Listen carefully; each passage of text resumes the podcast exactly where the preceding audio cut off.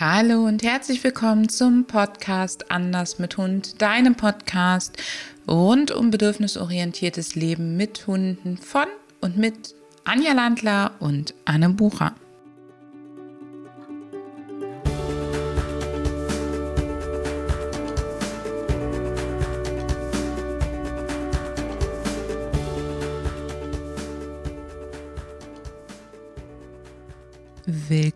Willkommen zu einer weiteren Episode mit der lieben Anja. Hallo, liebe Anja. Hallo, hallo. Und mir. Und die heutige Episode, die äh, oder das Thema ist so entstanden, dass wir festgestellt haben, dass äh, Anja und ich total gerne in unserem äh, Trainings und äh, Coachings äh, Vergleiche nehmen aus dem Bereich Sport oder Diätwelt. Und dass wir festgestellt haben, es gibt für uns auch so eine, eine Art Hundetrainings-Jojo-Effekt. Und über den wollen wir heute mit dir sprechen. Wer Anja und mich kennt, der weiß, wir haben wie vermutlich 80 Prozent der Frauen oder sogar mehr. Anja, du bist da besser im Bilde als ich, glaube ich. Die klassische Diätgeschichte, die so ähm, äh, junge Frauen in, in unseren Welten, in unseren Sphären mitmachen. Ja, und vor allem, glaube ich, in unseren Jahrgängen ja. ist das ganz krass. Das ganz sind, glaube ich, sogar noch mehr, ja. Hundetraining mit Diät zu vergleichen, ähm, mag für dich erstmal absonderlich klingen oder komisch klingen. Aber vielleicht hilft es dir, wenn ich dir sage, wie wir erstmal eine, welche Definition wir machen. Also eine Diät ist etwas, wo du kurzzeitig viel Energie in den Verzicht oder in eine Veränderung investierst, um am Ende ein Resultat zu haben und ähm, meistens danach in den Ursprung zurückkehrst, also so wie es vorher war von deinem Verhalten her und ähm, vielleicht das eine oder andere noch beibehältst, aber ein Großteil schwankt eben zurück. Dann gibt es das Thema der Ernährungsumstellung. Dann sagen dir alle, ja, hm, nee, eine Diät taugt ja gar nichts. Es geht um eine langfristige Ernährungsumstellung, aber auch bei einer Ernährungsumstellung handelt es sich häufig nur um getarnte Diäten, weil du dann eben irgendwie 127 Regeln auferlegt kriegst, an die du dich halten sollst. Und es geht wieder darum, im Prinzip, dass du über bestimmte Maßnahmen dich regulierst, ohne auf dich selbst zu vertrauen. Und das ist für viele ähm, schon etwas, was ihnen viel, viel mehr hilft als eine Diät. Und auch ich zum Beispiel habe ähm, Ernährungsregeln für mich, ähm, auch bedingt durch mein, mein Lipödem zum Beispiel wo ich einfach sage, hey, ich mache das und das nicht, obwohl ich es gerne machen würde, weil ich weiß, dass es mir nicht gut tut. Manchmal gönne ich mir halt eine Ausnahme, aber ähm, ich mache es grundsätzlich nicht. Dazu gehört zum Beispiel das Thema Alkohol trinken. So. Ich mache das nicht, auch wenn ich gerne ein Glas Wein mag. Ich mache das nur sehr selten, weil ich eben weiß, dass meine Schmerzen in den Weinen dann dadurch größer werden. Also das ist eine Ernährungsumstellung, dass ich eben nicht sage, ich verzichte jetzt kurzzeitig drauf, sondern ich etabliere etwas in meinem Leben an Regeln so, dass es dauerhaft mich begleitet, ohne dass die Energie dabei zu groß wird. Und eigentlich, Anja, was sollte denn eigentlich im Hundetraining und im im Leben unser Ziel sein? Ja, unser Ziel ähm, oder mein persönliches Ziel, aber das habe ich auch erst jetzt erkannt, also als wir begonnen haben, das auch zu ähm, vergleichen oder, oder Vergleiche zu ziehen, ist eigentlich, dass wir es intuitiv machen wollen. Ja, wolltest du darauf hinaus? Ja, und was bedeutet, was bedeutet für dich das intuitive Leben? Intuitiv leben bedeutet für mich, dass, ähm, dass ich die Entscheidungen treffen kann, also in Bezug auf meinen Hund, ähm, die für uns beide gut sind, dass mir diese Entscheidung leicht fällt und auch die Umsetzung leicht fällt. Das heißt, ich bewege mich eigentlich in einem Korridor, wo es für mich ganz automatisch so geht, ohne dass ich mich von Regeln begrenzt fühle, auch nicht unterschwellig begrenzt fühle, ja, so, oh ja, im Urlaub gönne ich mir dann doch den Alkohol, weil da hat man frei, heißt ja im Prinzip, dass ich ihn mir ähm, sonst verkneife, ja, sondern da geht es eben darum, wirklich die Dinge zu etablieren, die sich für dich gut anfühlen, die mehr in dein Leben zu lassen und nur die Sachen auszuklammern, die sich sowieso nicht gut für dich anfühlen.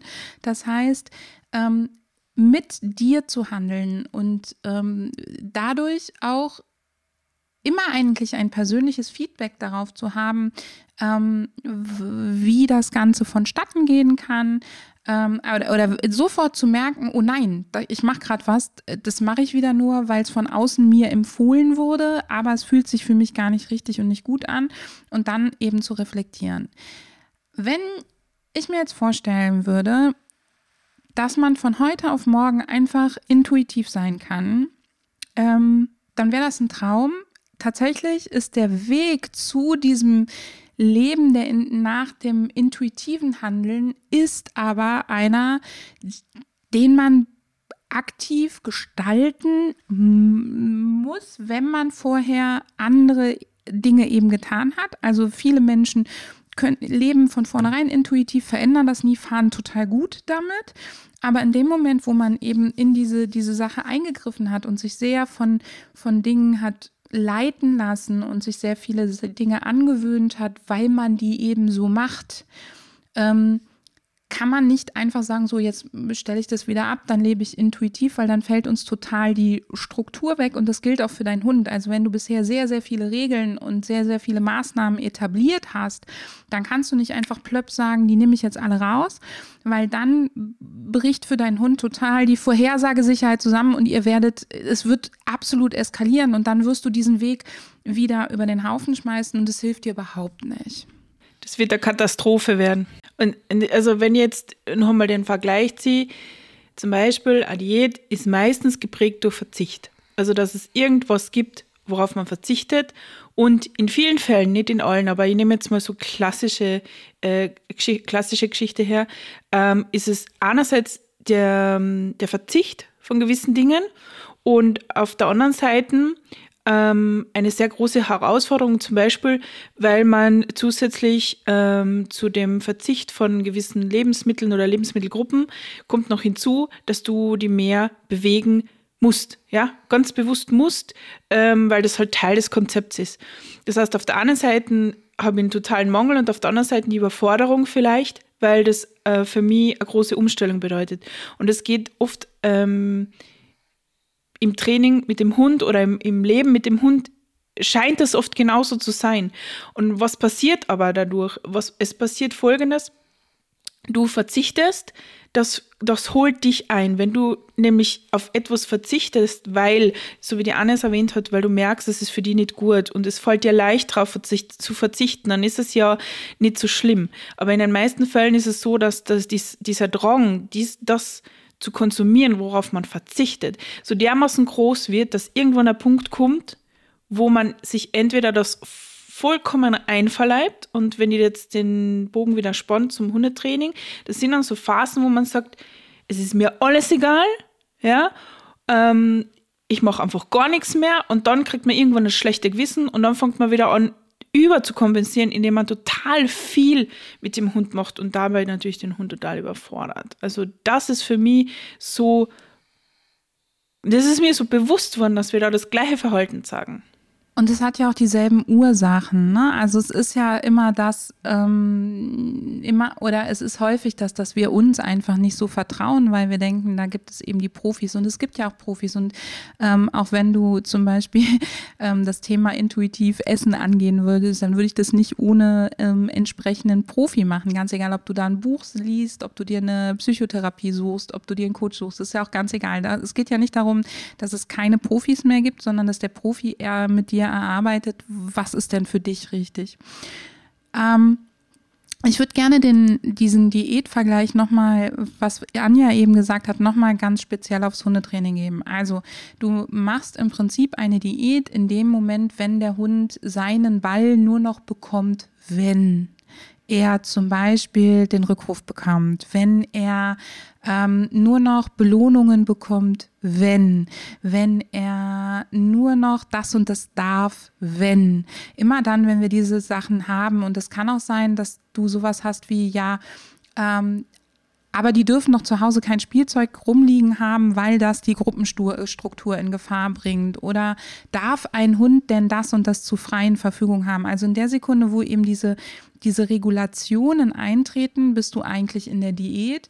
Und Anja hat ja eben so schön gesagt, das mit dem, mit dem Sport und der Bewegung kommt noch dazu. Wenn du also gleichzeitig einhergehst und das Gefühl hast, du musst trainieren, trainieren, üben, üben, üben, üben, üben, üben mit dem Hund, dann hast du eben diesen Bewegungseffekt. Das heißt, das ist das, was keiner, weder du noch dein Hund lange auf Dauer so durchhalten können, was nicht heißt, dass man nicht temporär bestimmte Sachen über strukturierte Maßnahmen, über ein gutes Training ähm, ähm, begleiten kann und sollte und was auch nicht heißt, dass du vor dem Training deinen Hund mit Futter voll stopfen solltest, weil es natürlich schon Sinn macht, wenn der Hund nicht total überfressen ist, wenn er ins, ins, ähm, äh, ins Training kommt.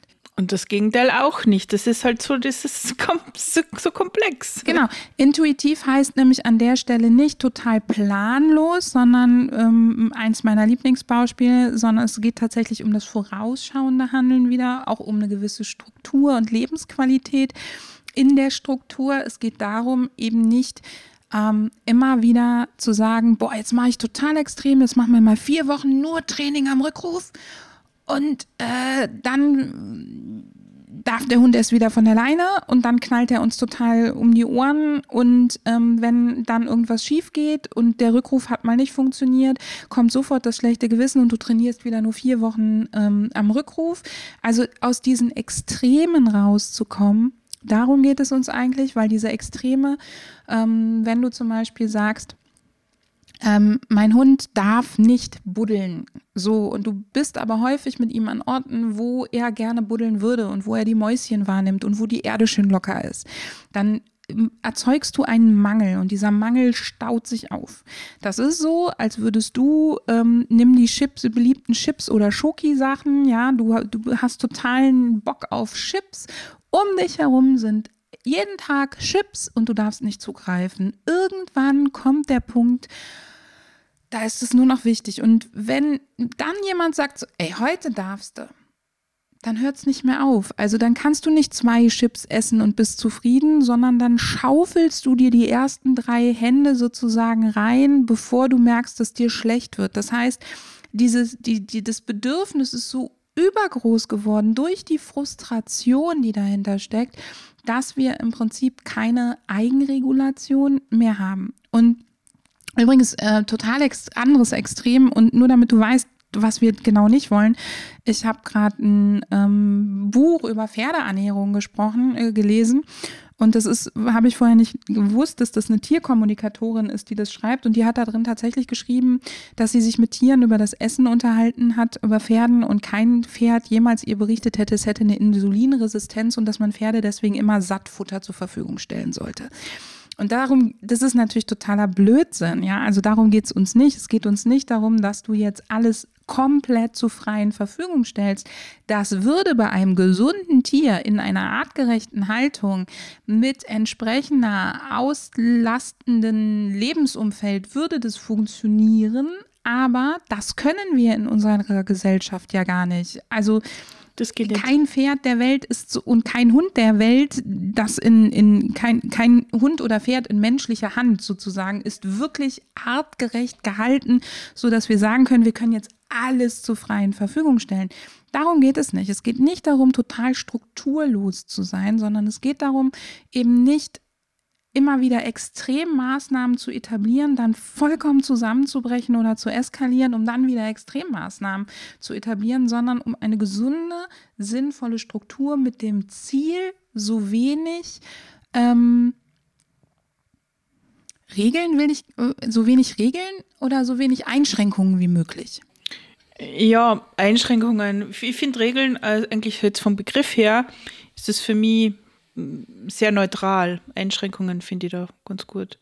So, und wie kommt man jetzt dahin, Anja, dass man eben sagt, also jetzt haben wir schon gesagt, was ist so das Ziel? Das Ziel ist, dass wir uns in einem Korridor bewegen, in dem wir uns ganz automatisch wohlfühlen, ohne dass wir großartig drüber nachdenken müssen und ohne dass wir ähm, eben dauernd bewusst Entscheidungen treffen müssen oder ganz viel investieren müssen. Also es darf leicht und klar sein.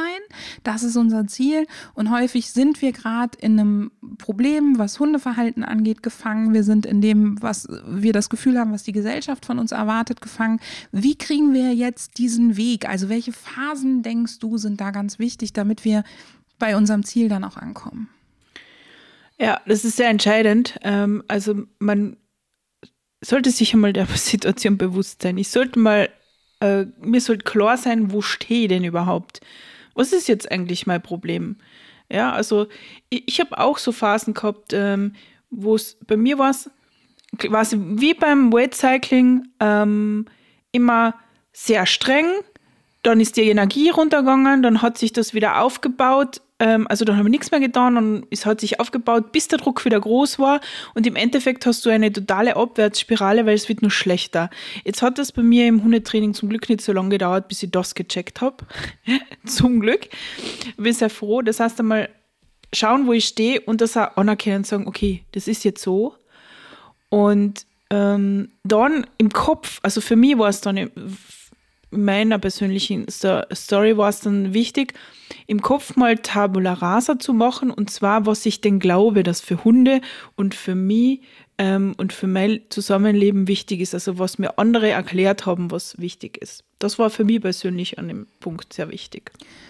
Für mich auch. Und an dem Punkt brauchte ich, dass ich wirklich ganz viel Wissen wie so ein Schwämmchen aufgesogen habe. Und zwar nicht Wissen ähm, im, im Sinne von, ich lese jetzt 127 Studien.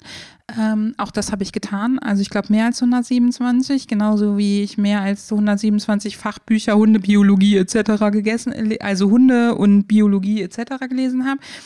Ähm, das, das ist natürlich auch ein wichtiger Aspekt. Der wichtigste Aspekt, aber damit du dich eben nicht wieder dann von Meinung zu Meinung schluderst, sozusagen, ist wirklich das Wissen zu sammeln. Welche Möglichkeiten gibt es denn eigentlich, mit einem Hund zu leben? Äh, welche fühlt sich für mich richtig und gut an? Also da auch wirklich mit sich, mit dem Wissen, was man da sammelt, eben zu arbeiten und zu sagen, Ah, okay, die Option kannte ich noch gar nicht. Das ist ja krass. Ähm, was bedeutet das denn dann? Also das Wissen zu nehmen, die verschiedenen Methodiken miteinander zu vergleichen, die es vielleicht gibt und zu gucken, so, was kann ich mir denn für mich auf Dauer gut vorstellen? Also wo, wo fühle ich mich mit wohl und wo kann ich das auch leicht auf Dauer mit, also schon mit dem, mit dem Ziel jetzt für sechs Monate, für zwölf Monate wirklich einen Veränderungsprozess, eine Übergangsphase zu haben. Aber dann gehe ich davon aus, dass das eben zu mir passt. Und dann kann ich da weitergehen. Also da eben das, das Wissen zu sammeln. Und für Anja und mich gibt es da zum Beispiel ganz unterschiedlich. Also es gibt ähm, sowohl in der Hunderziehung als auch in der Ernährung äh, oder in dem Leben mit Hund und in der Ernährung gibt es da für uns ähm, durchaus Unterschiede, die sich dann aber nicht im Wertekorridor unterscheiden, sondern in der Ausprägung, worauf wir Wert legen. Und die sind zum Beispiel dem geschuldet, dass Anja viel, viel weniger im Ballungsgebiet lebt als ich. Genau, das muss man berücksichtigen. Ich, ich gebe jetzt einmal ein Beispiel, es ist ein Negativbeispiel, ähm, aber dann wird das vielleicht noch etwas klarer. Ähm, für mich zum Beispiel war in dieser Phase ganz klar, wenn ähm, man mit diesen Dominanzkonzepten, wenn ich mir das so angeschaut habe, dass ich jetzt immer, immer dem Hund gegenüber dominant sein muss und alles für ihn bestimmen muss, dann habe ich mir gedacht, das hält ich ja keine zwei Monate aus. Also ich kann damit nicht mein ganzes Leben lang leben. Also ist diese Art des Trainings für mich nicht, weil ich kann es mir auch temporär schwer vorstellen. Ähm, aber vielleicht könnte ich es noch irgendwie Woche durchhalten, aber danach wäre alles wieder von vorne. Also das, das sind die, die, die Gedanken, die ich mir da machen muss. So, womit fühle ich mich wohl? Was ist wirklich für mich einschränkend und geht nicht? Bei mir auch. Also bei mir war es die Frage, wie möchte ich eigentlich spazieren gehen? Wie, wie, wie soll ein Spaziergang aussehen? Soll ein Spaziergang so aussehen, dass ich permanent die Umwelt im Auge behalte, damit ich meinem Hund sagen kann, was der tut?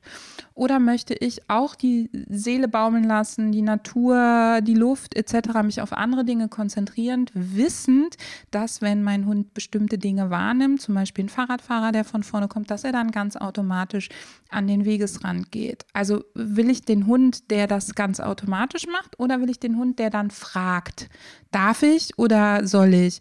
Und ähm, wenn es dir wichtig ist, dass dein Hund dich viel fragt und dass dein Hund eben viel das tut, was du ihm sagst, dann ist es ein anderes, sollte, dann brauchst du ein anderes Training als dann, wenn du sagst, okay, ich möchte auf Dauer eben dahin kommen, dass mein Hund mich nicht fragt, sondern solange ich nichts sage, automatisch das tut, was wir eben miteinander erarbeitet haben. Und dann kann ich immer noch sagen, uh, in dem Moment wäre es aber jetzt echt blöd, wenn du auf Seite gehst, weil da ist ein Stromzaun, den hast du vielleicht nicht gesehen oder den weißt du weißt nicht, was das ist. Dann rufe ich dich eben zu mir ran und dann möchte ich auch, dass du zu mir rankommst. Und das sind so Sachen, wo du gucken kannst, was möchte ich eigentlich? Also was ist da tatsächlich mein Ziel? Was ist das, was ich, was ich gut auf Dauer in meinem Leben unterbringen kann? Und wenn du zum Beispiel sagst, ich möchte mit mehreren Hunden Hunden aber Leinenhandling mit mehreren Hunden ist für mich eine Katastrophe. Das kriege ich nicht hin. Dann hast du verschiedene Möglichkeiten. Du arbeitest daran, dass möglichst viele Hunde möglichst viel im Freilauf sind. Oder du äh, legst dir vielleicht auf, dass du nur getrennt Gassi gehen kannst, damit du immer nur eine Leine hast. So, also ganz plakativ mal genommen, das ist halt die Frage, was kannst du auf Dauer ohne dass du das Gefühl hast, du musst dich für dieses Leben permanent verbiegen, ähm, ähm, leisten, ähm, sodass es dir und den Hunden gut geht. Genau. Und wenn du, also das bedarf ja dann in der ersten Zeit mal ein bisschen eine Anstrengungen, ja, ohne dem wird es nicht gehen. Ähm, aber bevor du eben, oder was andersrum, ich würde zuerst das, was fehlt, mal ausgleichen. Das wäre so der nächste Schritt. Also wir haben jetzt Anerkennen der Situation. Im Anschluss daran wollen wir, dass du äh, dir Wissen ansammelst über die verschiedenen Möglichkeiten und dir darüber Gedanken machst, was möchte ich eigentlich? Darüber wirst du dann stolpern, zum Beispiel über unseren Podcast und über eine Zusammenarbeit mit uns oder andere Möglichkeiten, die es eben gibt. Und der nächste Schritt, wenn du das möchtest, was wir dir eben beschrieben haben, ähm, also den Hund, der eben auch eigenständig Entscheidungen trifft, wo du intuitiv den Hund auch machen lassen kannst, ohne dass du die ganze Zeit ähm, agierst, ohne dass du deine Verantwortung abgibst. Dann ist der nächste Schritt, das, was Anja gerade gesagt hat, Mängel ausgleichen, Bedürfnisse befriedigen. Also wirklich hinzugucken, ist der Hund gesund? Braucht der was von der Gesundheit? Hat der Schmerzen? Und du weißt es, aber weil eben drei Tierärzte gesagt haben, nein, nein, da ist nichts, traust du dich nicht nachzuhaken und zu sagen, doch, da ist was, ich nehme was wahr. Ähm, das ist ja meine persönliche Geschichte gewesen. Ich war mir so sicher, dass die Nayeli Schmerzen hat, aus verschiedenen Gründen. Und mich haben ganz, ganz viele Tierärzte wegschicken lassen, äh, weggeschickt. Ähm, und ich habe mich auch wegschicken lassen. Ähm, ich habe eben nicht genug dahinter gehakt oder nicht drauf bestanden. Ähm, und am Endeffekt bin ich zum Glück bei einer Tierärztin gelandet, die dann eben tatsächlich einiges bei der Nayeli im Bewegungsapparat gefunden hat. Also Gesundheit auszugleichen, zu gucken, ist da was. Weil solange dein Hund nicht gesund ist, kann der auch nicht gut entscheiden. So. Ja. Das ist ein Leben am Limit, aber ganz furchtbar. Genau, der kommt einfach gar nicht so gut an die Gehirnbereiche dran, wo man ähm, gut äh, Entscheidungen treffen kann, sondern der wird immer eher angepiekst, emotional reagieren sozusagen. Also viel, viel ähm, viel, viel gestresster sein, als, als es nötig ist in deiner Umwelt. Das Zweite, was Anja eben schon gesagt hat, ähm, in dem Bereich Mängel ausgleichen, das ist unbedingt das Ausgleichen von Bedürfnissen, die vielleicht bisher in der Diät unterdrückt wurden. Mhm. Frustabbau nennen wir das, Anja, gell? Ja, Frustabbau. Und ich, ich kann mich nur erinnern, wir haben das mit vielen unserer Kundinnen. Ja, der buddelt so gern. Wenn ihr den buddeln lasst, dann buddelt der stundenlang. Ja, dann lass du ihn jetzt buddeln. also das ist äh, in den meisten Fällen unsere Antwort, dass der das wirklich, dass der merkt, ich darf das, ich darf das immer. ja, dazu gehört Planung und so weiter und so fort, aber im Grunde geht es darum, dass der das merkt, dass er das Bedürfnis erfüllen kann. Wir haben da gerade ein ganz schönes Beispiel in ein echtes Team. Da hatten wir eine Kundin, ähm, äh, nein, in der Ausbildung ist die sogar schönerweise, die gesagt hat, ja, wenn ich den buddeln lasse, dann buddelt der ja Stunden. Und dann habe ich gesagt, du können wir mal abmachen. Es gibt so ein, zwei Orte, wo der jetzt wirklich buddelt, bis der aufhört. Du lässt dir einfach die Zeit und wenn, ähm, wenn du nicht willst, dass er buddelt, dann geht, gehst du nicht an den Orten entlang und da, wo du ihn nicht buddeln lassen kannst, wo es aktiviert wird, da belohnst du ihn eben viel fürs Mitgehen auf dem Weg so dass das eben für ihn nicht so frustrierend ist, dass er es nicht darf. Aber du suchst bitte mindestens zwei, dreimal die Woche diese Orte auf, wo er darf und dann darf er satt. Und das ist so der Klassiker. Am Anfang hat er ewig gebuddelt. Ich habe gesagt, guck auf die Uhr, nimm dir ein schönes Hobby mit, fang's jetzt an, solange es noch nicht ganz so nass und dunkel und dreckig draußen ist. Ich mache tatsächlich sowas wie Kniebeugen nebenbei oder irgendwas, um mich warm zu halten im Winter. Aber es war wirklich, dass sich das innerhalb von wenigen Wochen um 80 Prozent der Zeit reduziert hat, dass der Hund buddelt. Und das erleben wir ganz, ganz häufig, dass die Hunde die ersten Male das satt machen, ja, dass die nicht aufhören. Und ich sage dann immer, Solange der Hund zwischendurch mal Luft hält, kurz die Vorderpfoten innehält, kurz den Popo absenkt, kurz mal den Kopf raushebt, solange ist es für mich okay. Solange ist es für mich auch vollkommen normal. Also wenn er zwischendurch, das müssen auch nur zehn äh, Millisekunden sein, dass der mal kurz innehält und die Nase tiefer reinbohrt und nochmal so Mäuschen, wo bist du? Oder kurz rausguckt, hechelt und dann weiter buddelt. Solange ist es für mich okay, solange sozusagen Veränderungen in dem Bewegungsablauf drin sind. Und wichtig, damit das funktioniert, dass diese, diese Reduktion von alleine stattfindet, ist, dass du eben nicht dauernd in Situationen kommst, wo du es ihm verbieten musst. Und dass du gezielt Orte aufsuchst, wo du es zulassen kannst. Und dann wird es sich automatisch mehr und mehr entspannen. So, wenn du natürlich 50 ähm, Prozent oder 60 des Spaziergangs sagst, nein, hier darfst du nicht, nein, hier darfst du nicht, egal wie nett du das tust. Aber wenn jetzt dauernd ausgelöst wird und wieder gestoppt wird, dann wird es nicht funktionieren. Das heißt, das bedeutet tatsächlich, sich darüber Gedanken zu machen, wie kann ich die Bedürfnisse, die bisher unterdrückt wurden, befriedigen und wie kann ich dem, dass es immer wieder der Hund in die Situation kommt, dass sie ausgelöst werden und ich darf sie nicht erlauben oder ich kann sie nicht erlauben. Ähm, dass die, dass die möglichst reduziert werden. Mhm. Und dann steigert sich ganz automatisch schon ganz viel am Wohlbefinden, ne? Ja, ja, absolut. Ja, also, und eigentlich sind wir ja da schon im nächsten Step, oder? Anne, so wie du das beschrieben hast. Ja, genau. Also wir haben die Situation anerkannt, wir haben uns das Wissen über die Möglichkeiten geholt, wir haben die Mängel ausgeglichen und jetzt kommt der nächste Step. Wir brauchen Struktur. ja, und das ist genau das, was du beschrieben hast. Ich schaffe eben auch ähm, also an erster Stelle steht für mich da natürlich äh, schon auch das systematische Training, weil wenn das nicht da ist, kann alles andere auch wenig wirksam sein. Ähm, aber auch diese, diese begleitenden Maßnahmen, wie du das jetzt beschrieben hast, dass man eben schaut, dass es nicht dauernd ausgelöst wird, das Bedürfnis, ähm, aber gleichzeitig trotzdem genug Möglichkeiten da sind, dass man es dann ausleben kann, das gehört für mich da in, diesen, in, in diese Kategorie rein.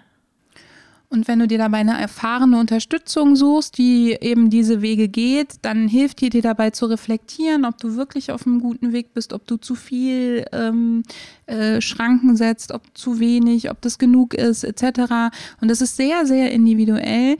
Aber ähm, man kann das lernen. Also man kann das nicht nur lernen und du brauchst nicht unbedingt einen Profi, der neben dir steht und sagt, das ist richtig, das ist falsch, sondern es gibt ganz klare Kriterien, wie wir das am Hundeverhalten, wie wir das an, an deinem Verhalten, wie wir das an dem, wie es sich anfühlt bei dir und was wir am Ausdrucksverhalten des Hundes sehen können. Daran können wir erkennen, was sich verändert. Dafür ist eine gute Dokumentation wichtig, damit man dann eben sich selber immer wieder hinterfragen kann und gucken kann, sind wir auf dem äh, richtigen Weg und damit man eben achtsam mit den eigenen Bedürfnissen und dem des Hundes umgehen kann.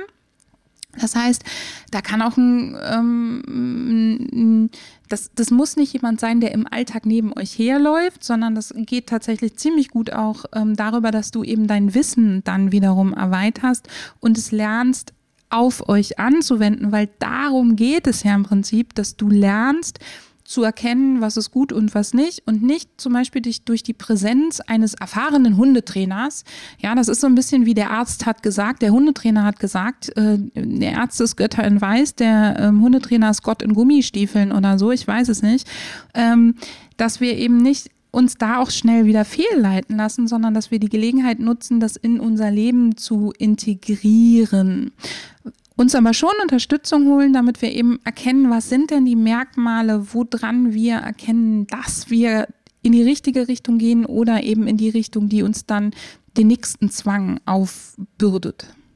Ja, das, das finde ich wichtig. Und ich finde auch noch wichtig, dass diese Strukturen, die wir schaffen, dass die nicht unumstößlich sind, sondern dass das was ganz Dynamisches ist, das sich dann äh, mit der Zeit verändert. Das ist eigentlich ganz normal auch und eigentlich dann auch dazu führt, dass wir so quasi einen smoothen Übergang in dieses intuitive Leben haben können zu dieser Struktur können ja auch wirklich so Hilfsmittel oder Unterstützung gehören, wie eben, dass du bestimmte Orte nicht aufsuchst, dass der Hund viel vielleicht temporär an der Leine ist oder auch sowas wie äh, bestimmte Beschäftigungsmaßnahmen, die du erstmal als Hilfsmittel und Unterstützung machst, ganz bewusst, gezielt einsetzt. Ähm, und dann schleicht man die aus. Und das ist dann so eigentlich der Weg, das Ganze ähm, in die Intuition zu bringen. Du guckst immer mehr, wo hat es sich so etabliert, dass wir gar nicht mehr drüber nachdenken und es sich richtig gut anfühlt. Ähm, und wo auch ein Rückschlag mal, weil der wird kommen. Es wird den Moment geben, wo du, wo du dich eben überfordert fühlst. Den wird es geben, wenn Rückschläge kommen, dass man eben sagt, boah, krass, das war jetzt ein Rückschlag. Ähm, der löst aber nicht mehr aus, dass ich mir selber komplett misstraue oder dem Hund komplett misstraue, sondern ich erkenne, woher der kam. Ich kann darauf achten, dass ich eben vielleicht zu schnell das äh, Hilfsmittel ausgeschlichen habe oder ich habe zu viel auf einmal verändert und dann eben, ähm, ich weiß, wie ich damit umzugehen habe und dann wirst du auch wieder mehr Selbstvertrauen in dich und dein Bauchgefühl haben, was den Hund angeht, eben mit einer passenden Struktur dahinter. Darum geht es ja eigentlich. Ein, Bauchgefühl, ein, ein bewusstes Leben, das geht nicht, wenn ich husch husch über alles drüber gehe, sondern ich muss schon in der Lage sein zu reflektieren und es ist nicht unbedingt der einfachste Weg, aber also für mich persönlich lohnt es sich total, so zu leben. Ähm, ein Bauchgefühl zu etablieren, was man dann mit Reflexion kombiniert, um sich eben bewusst zu sein, was man da tut. Ja, und wenn solche Rückschläge kommen, dass das nicht dazu führt, dass sie dann eben komplett wieder alles in Frage stelle und wieder von vorne anfangen. Das, äh, oder eine neue Diät machen. Oder, oder sagt, nee, ist ein Schmarrn, ich mache wieder was anderes. Genau, das, das ist ja eigentlich so das Ziel. Zusammengefasst, der Weg von alles ist anstrengend und irgendwie weiß ich überhaupt nicht mehr, wo ich anfangen soll, zu einem Leben, wo du bewusst und intuitiv achtsam mit deinem Hund lebst, sozusagen, ähm, ist Anerkennen der aktuellen Situation. Also erstmal sich klar zu machen, wir haben uns da irgendwie reinmanövriert dann sich zu überlegen und das Wissen zu sammeln, was würde eigentlich konkret gehen, wie sieht das aus? Und wenn du das schon weißt, dass du sagst, boah, zum Beispiel der Anders mit Hundweg, das wäre total meiner, das macht total Sinn, was ihr für mich sagt, das fühlt sich für mich so an, als würde ich das gerne wollen, dann loszulegen und das eben über das Ausgleichen der gesundheitlichen und der Bedürfnismängel äh, des Wohlbefindens, also Herstellen von Wohlbefinden möglichst viel im Alltag und dann über strukturiertes Training und das geht alles ein bisschen Hand in Hand. Das hört sich so schön schematisch an, aber es, das Leben ist ja nicht schwarz-weiß, sondern es ist ein Verlauf und